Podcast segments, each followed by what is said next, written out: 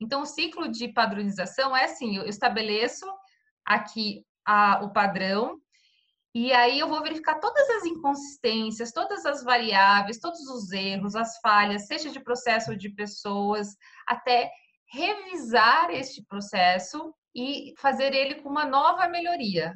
E aí essa melhoria, conforme o hábito, a rotina, ela volta a ser o padrão.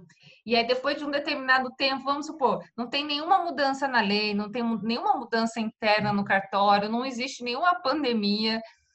Daqui a 12 meses, eu vou revisar esse processo e ver todas as variáveis dele. E aí, eu vou readequar para melhorar este processo. Junto com os meus colegas administradores, a gente fala sempre do ciclo da melhoria contínua, mas a gente tem uma frase que é muito batida na área, que é a seguinte: não tem nada tão ruim que não possa ser piorado e não tem nada tão bom que não possa ser melhorado.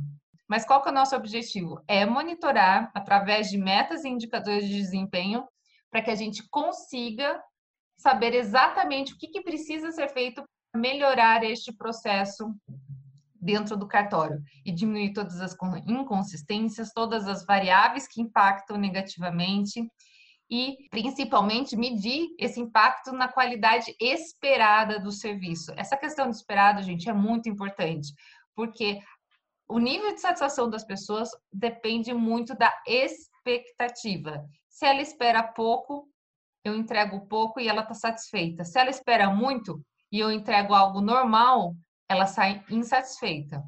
Então, o nível de satisfação está sempre relacionado com o quanto o usuário espera do cartório.